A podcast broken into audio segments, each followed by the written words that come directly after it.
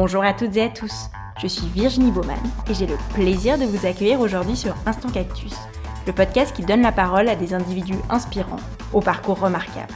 Leur point commun Ils ont su croire en eux afin de prendre leur envol et mettre en scène leur passion, talent, conviction et potentiel. Au-delà d'une simple valorisation de ces vécus passionnants, Instant Cactus se veut aussi une exploration des réflexions et questionnements qui ont jalonné leur chemin. En espérant que leurs parcours et leurs mots vous insufflent l'envie de prendre votre envol, je vous souhaite une très belle écoute. Pour ce nouvel épisode, j'ai le plaisir de discuter avec Stéphanie Barker, qui est active dans l'univers de la tech. Outre son emploi, Stéphanie est à la tête de deux initiatives qui visent à combler le fossé de talents et à améliorer la diversité de genre dans l'industrie de la tech en Suisse. Hello Stéphanie, merci beaucoup pour ta participation aujourd'hui. Je suis vraiment super contente de t'accueillir sur Instant Cactus. Bonjour Virginie. Est-ce que tu peux peut-être commencer par te présenter et nous expliquer un peu quel a été ton parcours? Déjà, merci de m'accueillir. Euh, je suis team leader technique pour une entreprise de, logiciels qui s'appelle Palantir. Donc plus concrètement, les choses sur lesquelles je travaille aujourd'hui, c'est euh, avec un client dans la pharma où on a l'objectif d'accélérer la, découverte de nouveaux médicaments.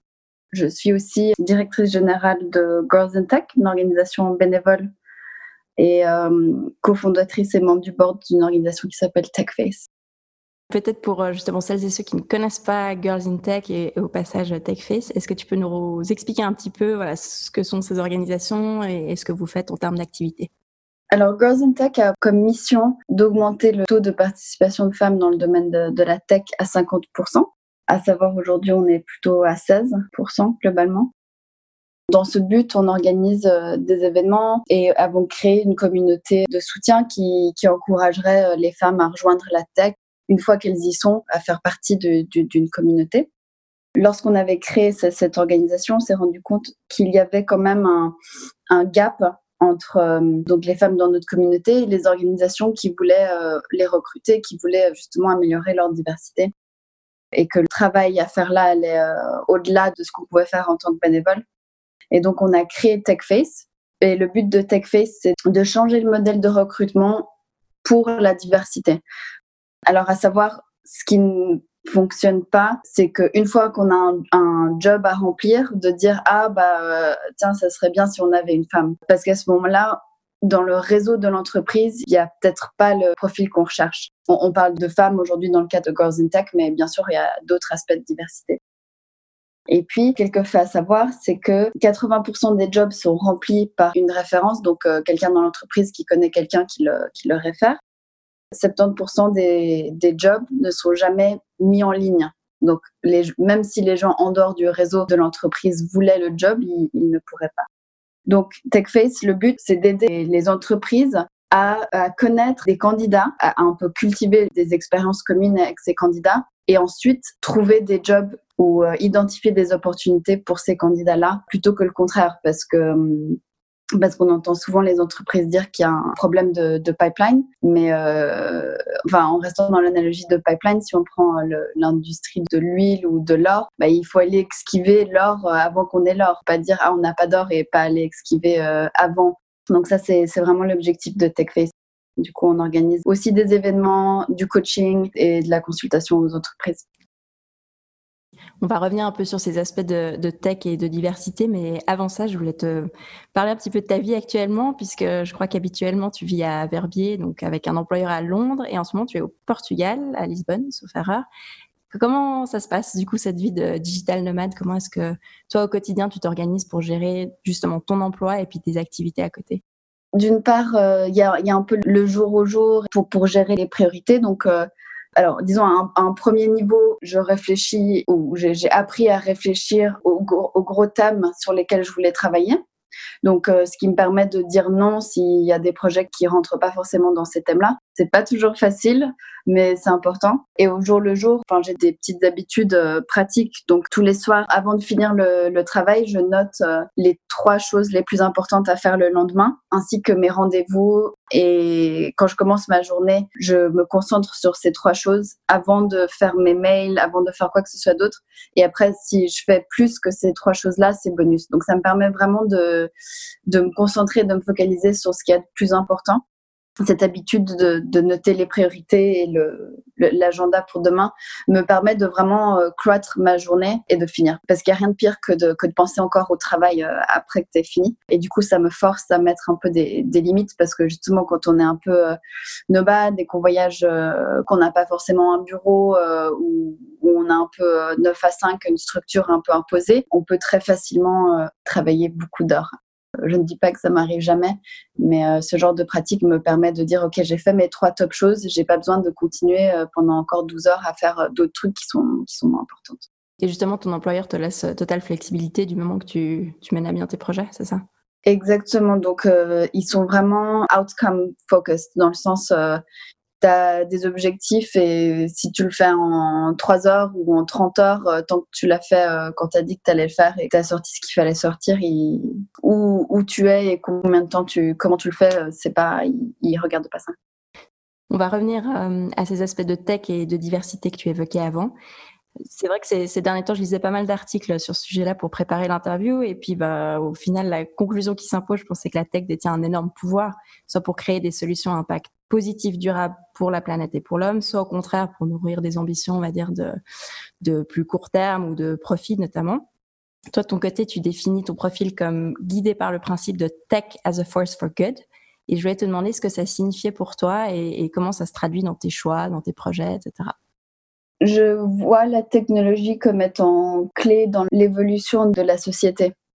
Donc, à savoir, j'ai fait des études en, économie où c'est là où on nous a vraiment enseigné que la variable de la technologie est ce qui faisait avancer euh, une économie et euh, un, pays en l'occurrence. Et c'est là que j'ai eu un peu cette graine de tech as a force for good. Et en fait, euh, je vois énormément de potentiel pour la technologie à partir du moment que la tech est développée par un groupe de personnes diverses. Si on ne développe pas la technologie avec un groupe un peu plus diversifié, on exclut certaines personnes ou euh, justement on développe des technologies qui sont pas acceptables, qui sont pas modèles euh, pour la société. Donc un exemple banal, Match.com, dating site d'origine, ils avaient une, cofondatrice, euh, ce qui était très étonnant à l'époque, enfin c'était les années 90. Elle me racontait que quand ils allaient créer la première version du profil, un des champs qu'ils allaient mettre pour le profil de la femme uniquement, c'était un champ où elle devait préciser son poids. Et donc, heureusement, elle était là et pour le coup, elle a dit euh, non, on va pas faire ça. Là, c'est un exemple comme ça, mais je veux dire, ça aurait été, euh, je pense, euh, pas très bien pour le business. Je suis pas sûre combien de femmes se seraient inscrites. Et si ça avait marché, qu'est-ce que ça aurait signalé aux 35 millions d'utilisateurs par mois qu'ils ont? C'est un exemple pour un, pour un dating site, mais c'est aussi les pacemakers pour le cœur qui sont que adaptés pour 20% des femmes parce qu'il est trop grand comparé aux 80% des hommes qui peuvent euh, l'utiliser. Les airbags dans une voiture euh, sont moins safe pour les femmes parce qu'ils utilisent un dummy qui est plus grand que la plupart des statures des femmes. Les, voice recognition software est moins, étaient moins, moins aux femmes. Aujourd'hui, facial recognition software, ils s'améliorent, mais euh, sont moins efficaces avec, avec les personnes de couleur c'est le genre de choses qui sont, qui sont inacceptables, de, d'exclure les gens des bénéfices de la technologie. Et je pense vraiment que ça vient du fait qu'il n'y a pas ces personnes-là qui, qui font partie de l'équipe de développement et du coup, euh, ces, ces profils-là ne sont pas pris en considération euh, lors du développement. Complètement. C'est vrai que la tech est assez mauvaise élève en matière de, enfin, réputée mauvaise élève, on va dire, en matière de diversité et d'inclusion. Mais là, les exemples que tu, que tu cites sont assez frappants et, tu parlais du frein, effectivement, d'inclusion dès le départ dans les équipes de conception et design notamment. Est-ce que tu vois d'autres freins par rapport à ça? Les mentalités ou autre chose? Je pense que la mentalité de se dire ah euh, on va d'abord trouver un job et après on trouvera un candidat je pense que c'est vraiment l'aspect le plus important à changer. Et d'ailleurs on, peut même faire des parallèles avec euh, l'évolution du de, de l'expérience euh, client par rapport aux marques aujourd'hui on, dit que c'est pas c'est pas une transaction c'est une relation que tu développes avec un client qui dure et du coup une fidélité. Je pense que là c'est pareil avec les candidats c'est qu'on peut pas s'attendre à ce qu'il y ait un job et qu'il y ait un candidat que voilà que un candidat qui rentre pas euh, dans le cadre du réseau de l'entreprise va apparaître euh, quand il est nécessaire. Donc, je pense que c'est vraiment de cultiver ces liens et ces réseaux euh, en amont. Je pense que c'est encore ça le plus important. Mais je pense qu'il y a des changements d'attitude. Mais c'est clair que, bon, une fois qu'on a le job, après, c'est aussi les attitudes dans le milieu du travail qui sont importantes aussi. Et les mouvements comme MeToo, comme Black Lives Matter, c'est très important pour forcer les, les entreprises et, toutes les personnes individuellement à, se remettre en question et à se dire est-ce que je fais vraiment tout ce qu'il faut pour inclure? Est-ce que je crée vraiment des opportunités? Est-ce que je crée des environnements euh, Voilà, est-ce que je fais vraiment tout, tout ce qui est nécessaire pour maximiser le, le, le, diversity and inclusion de mon projet, de mon équipe, euh, de mon impact euh, sur les autres aussi, et de se remettre en question? Et tu évoquais tout à l'heure quelques chiffres de, en termes de diversité par rapport à Girls in Tech, enfin, par rapport aux femmes dans la tech. Comment est-ce que c'était Est-ce que c'était des chiffres globaux ou c'était des chiffres suisses du coup? Comment se positionne la Suisse par rapport à ça? Alors en Europe, c'est 16% de femmes dans la tech. En Suisse, on est à 15%. En termes de, de directrices et de board members, on a 8% de femmes, mais ça c'est euh, dans toutes les industries en Suisse. Je n'ai pas trouvé de statistiques pour la tech précisément, ce qui, ce qui s'annonce plutôt mal. Mais voilà, ça, ça évoque un des autres challenges. Et d'ailleurs, on est en train de, enfin c'est un exclusif, mais on est en train de créer une initiative qui est vraiment concentrée sur euh, sur l'évolution des femmes dans la tech pour qu'elles euh, pour qu'elles évoluent vers euh, les rôles de directrice et board member et et executive, etc.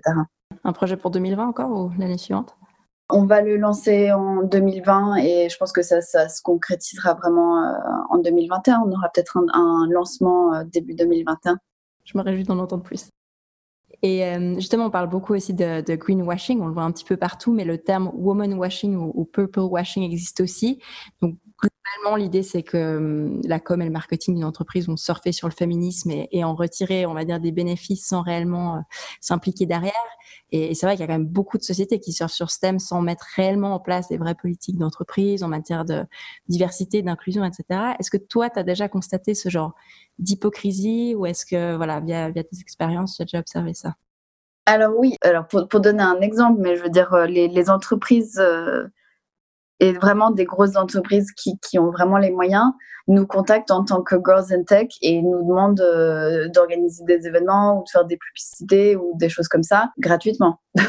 c'est toujours un peu l'ironie de oui mais enfin là ce que vous êtes en train de faire c'est que vous êtes en train de nous demander de travailler gratuitement enfin sans même euh, voilà on reste une organisation de bénévoles mais pour des événements même sans payer nos, nos bénévoles on doit quand même payer euh, enfin vous imaginez bien qu'il y a des frais euh, quand même, on paye les transports de nos bénévoles, etc. Donc il y a quand même, voilà. Déjà ça, ça me fait un peu halluciner. Donc du coup, ils viennent vers nous en disant ah et voilà. Et j'ai déjà eu des retours quand je leur dis euh, oui d'accord, mais par contre, euh, voilà, il y a quand même un budget, il y a quand même des frais derrière, donc merci de les couvrir. Puis on a déjà eu des réponses du style ah mais en fait vous soutenez pas les initiatives des entreprises, des choses comme ça. Donc là c'est un peu choquant. Après, ce que j'ai envie de dire, c'est que si vous voyez du, du purple washing, il y a deux choses à faire un, c'est de to, to, call it out, de dire, euh, je pense qu'on fait pas assez pour s'appeler euh, féministe ou justement supporter of diversity.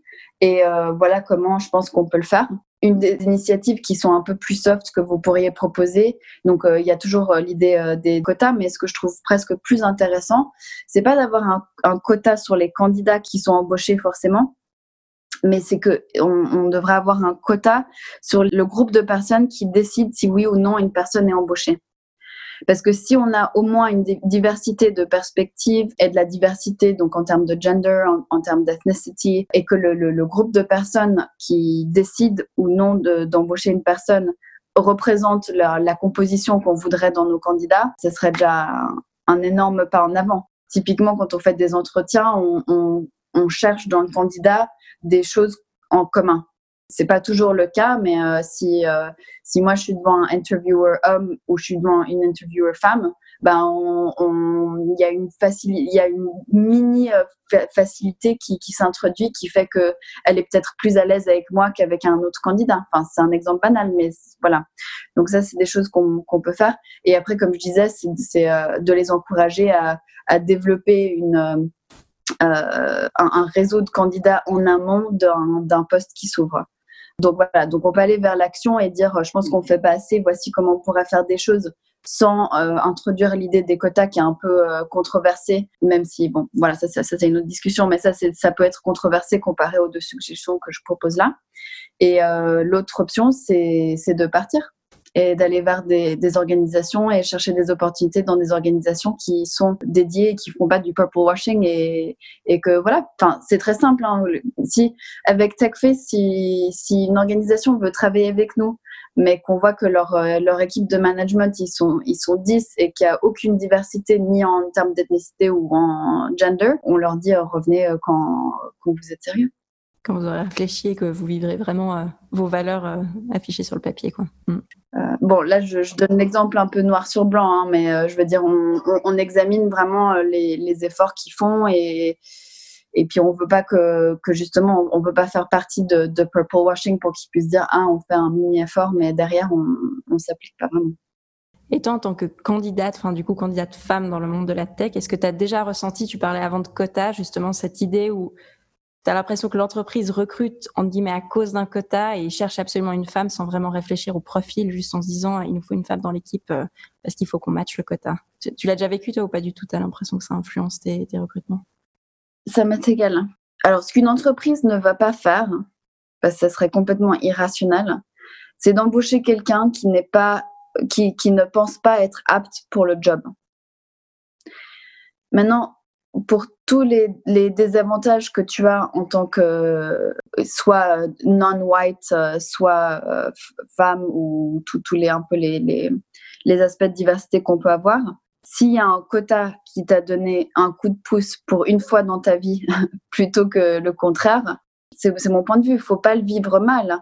Après, si, si les gens ils veulent essayer de, de, de t'enlever ça en disant ah mais elle a juste eu le job parce que c'était une femme, Enfin, c'est complètement faux. Au contraire, cette personne-là, elle a eu tellement d'autres désavantages jusqu'à maintenant que sans doute, elle, elle, est peut-être encore plus apte que la personne qui n'a, on va dire, n'a pas été choisie à cause du quota. Mais vu que cette personne-là, elle doit compenser, même pour être considérée comme candidat dans le, dans le truc euh, déjà à la base, tout ça pour dire qu'il faut il faut pas mal vivre ça. Il faut pas reprocher aux gens euh, s'il y a un quota ou pas. Si vous pensez qu'une personne a eu un job à cause d'un quota, euh, si elle n'était pas apte à faire euh, ce poste, elle n'y serait pas.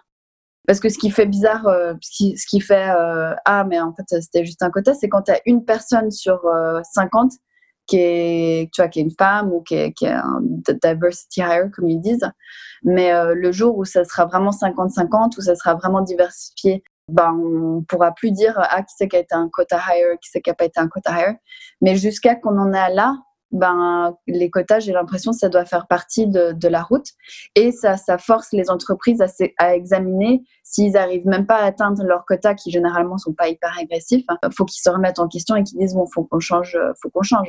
Et d'ailleurs, grâce à Black Lives Matter, nous, on a mis entre guillemets un quota de speakers non-white, ou le terme BIPOC, je sais pas si, si, vous connaissez ce terme, c'est Black Indigenous People of Color. Puis on s'est imposé un quota, on a dit euh, pour chaque panel qu'on fait, on veut au moins une personne euh, BIPOC c'est pas évident parce que ça fait euh, c'est du coup tu vois j'empathise plus avec les avec les autres euh, événements tech qui qui ont pas de femmes parce que c'est vrai que c'est un peu euh, t'as un peu ce côté awkward de dire ah ben on cherche un candidat spécifiquement voilà.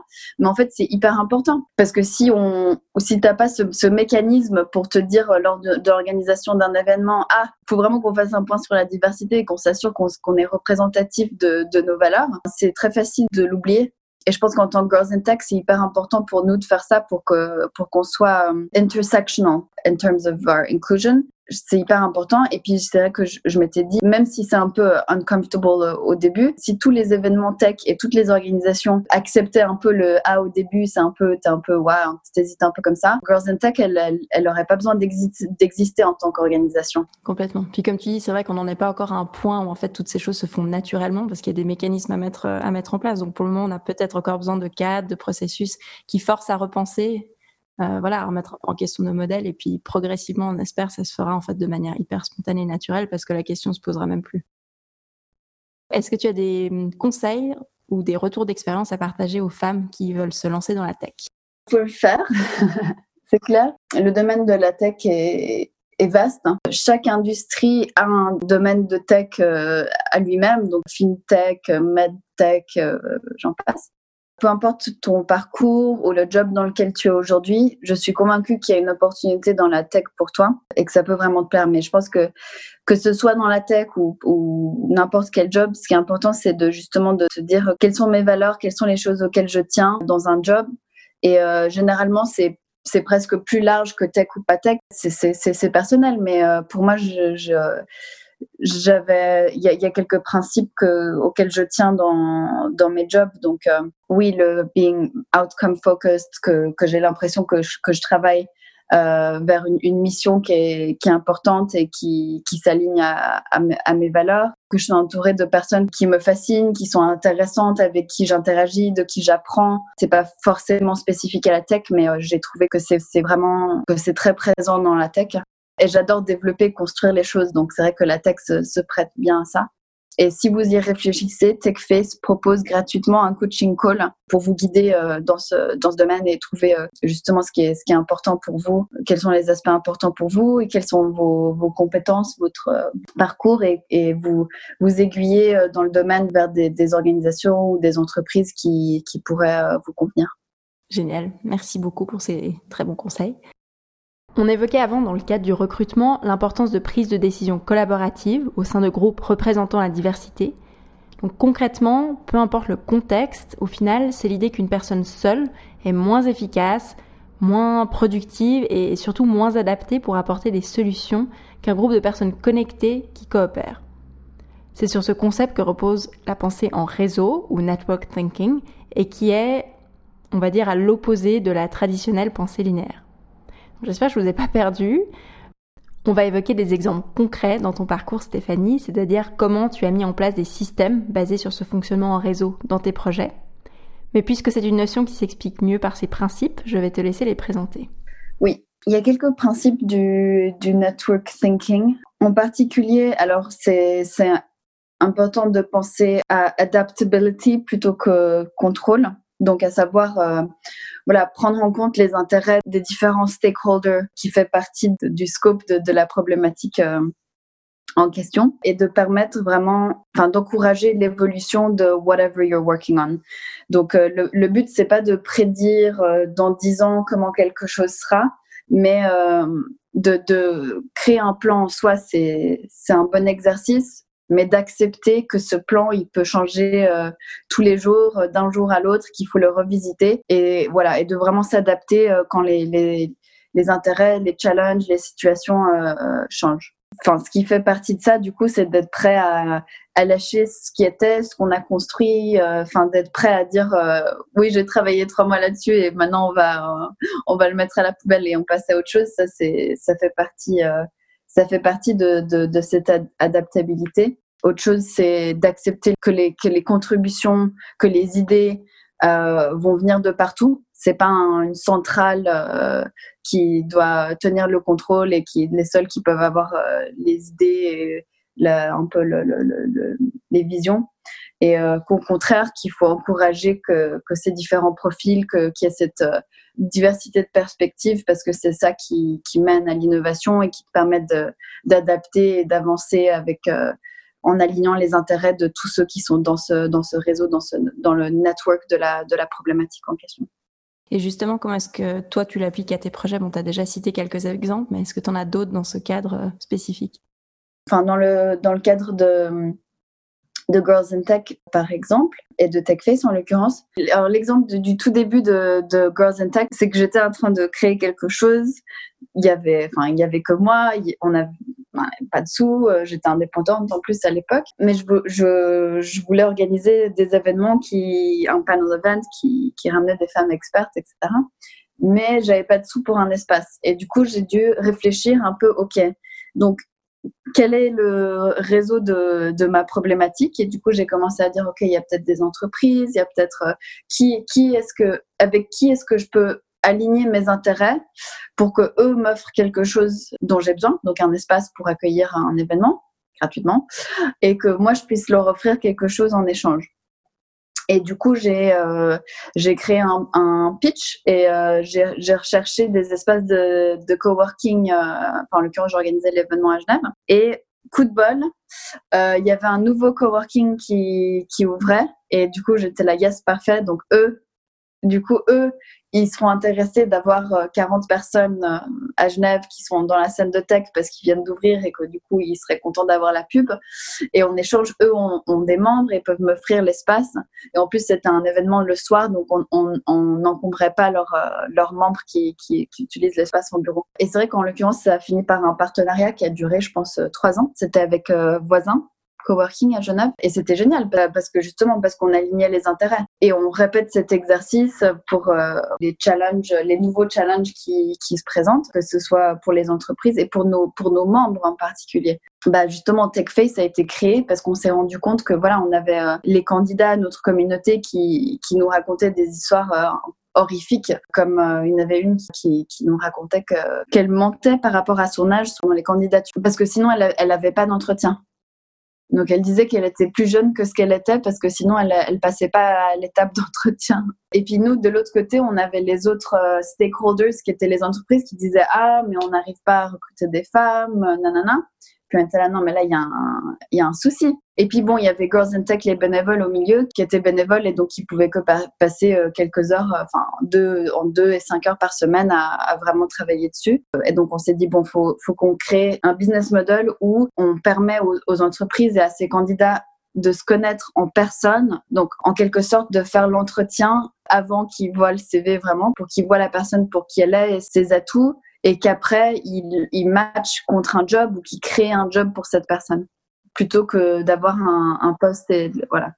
En termes de, conditions cadres, on va dire, tu parlais avant d'alignement des, intérêts, donc il faut qu'il y ait des situations win-win. Est-ce que d'après toi, il y a aussi d'autres conditions qui sont nécessaires pour que ça fonctionne et non seulement que ça fonctionne, mais que ce soit aussi pérenne? Oui, je pense qu'il faut adopter la mentalité que les meilleures décisions sont prises par les personnes qui sont le plus proches du problème. Donc, il n'y a pas, justement, c'est enlever cet aspect d'un contrôle central et qu'au contraire, le rôle d'une team lead comme moi, c'est de faciliter et de empower les personnes à prendre ces décisions parce que eux sont beaucoup plus qualifiés de prendre ces décisions que, que moi qui suis pas aussi proche du problème. Et donc, ça, en termes d'adaptabilité, ça te permet d'avancer et de prendre des bonnes décisions parce que si si ces décisions-là sont centralisées, moi, j'ai pas toutes les informations et tout le contexte pour euh, pour prendre les décisions et du coup, je vais mal les prendre et ça va nous ralentir dans notre euh, adaptabilité, dans notre évolution. Donc, j'ai quand même un rôle à jouer en termes de, de bring together la, vision et de trouver les points communs et de trouver une, direction commune à partir du moment que tout le monde est d'accord et, et, investi dans cette direction commune, je pense que c'est une autre des conditions, c'est de vraiment permettre aux gens qui sont plus proches des problèmes de, prendre les décisions et de, les faciliter de les empower to be at their service pour les, permettre d'avancer dans, leurs décisions et dans leurs euh, projets. Donc, il n'y a pas de pouvoir centralisé, enfin, il n'y a pas de verticalité. Toi, tu es en fait un, un facilitateur pour que, que les gens qui ont les compétences puissent euh, concrétiser les résultats, c'est ça? C'est ça. Ok. Et en termes d'obstacles et de difficultés, je pense que c'est pas toujours évident de se mettre dans cette position-là. Est-ce que tu as dû un peu te challenger ou bien c'était voilà, c'est venu assez naturellement pour toi de te mettre dans cette position-là? Le truc, c'est que ça se, ça se mérite. C'est que du coup, vu que justement on est dans un, un, modèle de, de, de, network thinking, le statut ou le positionnement de leadership se mérite. Parce que c'est pas une hiérarchie verticale où on te dit que cette personne c'est ton boss et du coup c'est ton boss tu dois avoir de la, de la crédibilité. Et d'ailleurs, ce serait une bonne, euh, une bonne question à poser à mon équipe, mais je leur ressens que qu'ils acceptent que je donne cette direction et que je prenne les perspectives et que je les, euh, comment dire, je les, je les, combine them and uh, synthesize them into a vision. Et je pense que mon équipe accepte ça parce que je travaille à leur côté, je leur fais confiance. Je suis toujours en train de réfléchir à comment, qu'est-ce que je peux faire pour euh, les faciliter, les aider à avancer. Et je, je, suis vraiment à leur côté. Je suis pas euh, in my ivory tower. Et je pense que ça, that, that goes a long way. Après, c'est un style de, de leadership. C'est pas le, le style de, de, de, tout le monde forcément, mais c'est celui que j'ai choisi et que et qui, qui me convient le mieux. Donc oui, c'est un, un, challenge parce que ça se mérite et you have to keep it. Ça se mérite, mais tu, le, tu dois le remériter euh, pour toujours. Mais je préfère, euh, enfin, c'est un style de leadership qui me convient mieux que, que d'autres. Ouais, c'est clair, tu peux pas trop te reposer sur tes lauriers. Enfin, tu es obligé de tout le temps euh, nourrir justement cette façon de, de l'idée, je pense. Mm-hmm. Et puisqu'on arrive un peu sur la fin de l'épisode, on a déjà parlé de tes futurs projets pour 2020 dans les grandes lignes. Est-ce que tu en as d'autres que tu aimerais partager ici? Euh, Je pense que c'est déjà pas mal, mais euh, oui. Pour répéter ce que, ce que je disais tout à l'heure, euh, pour Girls in Tech, on, on évolue parce que on s'est rendu compte justement de, on était très focus, très, concentré sur euh, encourager les femmes à rejoindre la tech. Et là, en fait, on se rend compte que the higher you get, the lonelier, lonelier you get in tech. Euh, donc moi, qui ai, qui aussi évolué euh, dans ma carrière depuis quatre ans quand j'ai quand j'ai commencé l'activité Girls in Tech en Suisse. Et du coup, je me rends compte qu'il faut qu'on qu'on donne un, un, boost à ces femmes qui sont peut-être aujourd'hui managers pour la première fois et qui veulent évoluer dans leur carrière et s'assurer qu'elles qu'elles aient des, des career champions et qu'elles enfin, qu'on les accompagne vraiment à, évoluer dans, en ces termes-là. Donc on va on va faire cette cette évolution pour pour Girls in Tech l'année prochaine. Et puis côté TechFace, on fait toujours donc les, les coaching calls offerts en termes d'événements, on fait euh, ce qui s'appelle du um, talent matching events. Donc en fait, c'est des, des comme du, du, t'as 15 minutes avec euh, quelqu'un d'une entreprise et donc l'entreprise avec un candidat où on apprend à se connaître. C'est vraiment l'objectif dont je parlais tout à l'heure de, de créer des liens, de open your network pour euh, des opportunités futures. Donc découvrir des, des, des organisations, des entreprises qui font pas de purple washing et qui sont vraiment là à vouloir apprendre à te connaître aujourd'hui et pour euh, développer euh, un lien euh, dans le futur. Donc, on organise ces événements-là. Et on fait aussi des company profiles pour TechFace. Donc, on étudie, on examine les entreprises et après, on met en avant les aspects où ils sont dédiés à la diversité et à l'inclusion. Et donc, ça, vous pouvez regarder aussi. Et du coup, ça peut déjà vous donner une liste d'entreprises qui ont été certifiées par TechFace en n'étant pas du purple washing. Merci beaucoup pour conclure, quel conseil tu aurais voulu te donner quand tu as commencé ta carrière il y a quelques années? Alors, je pense qu'il y en a deux. Déjà, de un, c'est que tu vas trouver ton propre euh, leadership style. Donc, euh, l'anecdote là, c'est que mon premier job dans la tech, j'étais, c'était, c'était une entreprise avec, euh, c'était que 17 personnes comme ça, mais j'étais la première femme euh, embauchée. Et du coup, je me suis dit, enfin, tu vois, je sentais qu'il y avait, que voilà, enfin, les devs, quand, le CEO, il, il, il m'a, il, me les présentait, ils n'ont pas levé les yeux du, de l'écran. J'ai dû leur parler un peu par chat avant et tout. Donc, bref, c'était un peu, c'était un peu awkward. Mais ma solution, c'était euh, de porter des vêtements amples euh, et grosso modo de m'habiller comme un mec en pensant que du coup ils oublieraient peut-être que j'étais une femme.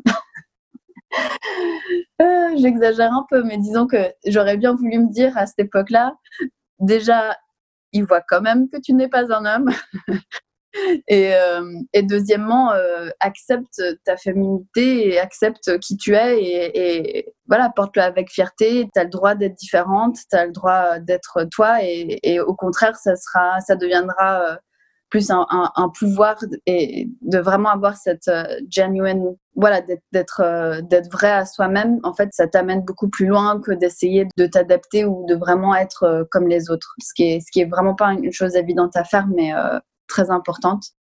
Et puis l'autre, c'est euh, c'est mon papa qui m'avait appris ça. Il avait dit The best way to get tomorrow's job is to be seen to be doing it today. Ce qu'il entendait, c'était ce que j'ai pas compris jusqu'à beaucoup plus tard, c'est qu'en fait, il, il faut que tu aies cherché les opportunités même avant qu'on te les donne. Donc c'est pas parce que toi tu veux toi tu veux travailler sur euh, je sais pas t'as, t'as justement tu as envie d'être euh, team leader. Attends pas que quelqu'un te dise OK maintenant tu es team leader. Au contraire cherche les opportunités cherche les choses qui qui te sont importantes. Et après une fois que as, en, en, fait, c'est une fois que, as un, que, que tu commences, euh, malheureusement, entre guillemets, une fois que tu commences à prouver que, que tu peux être leader, c'est là qu'on qu va officiellement euh, te, te, tendre les opportunités pour être euh, leader. Merci beaucoup pour ce conseil de fin. Et je pense qu'on va s'arrêter là. On arrive ainsi à la fin de cet épisode. J'espère qu'il vous a plu. Un grand merci Stéphanie pour ta participation. Vous pouvez retrouver Stéphanie, Girls in Tech et TechFace sur Instagram, ainsi que via les sites web des deux initiatives. Tous les liens sont sur instancactus.com. Merci à toutes et à tous pour votre écoute, et je vous donne rendez-vous pour le prochain épisode.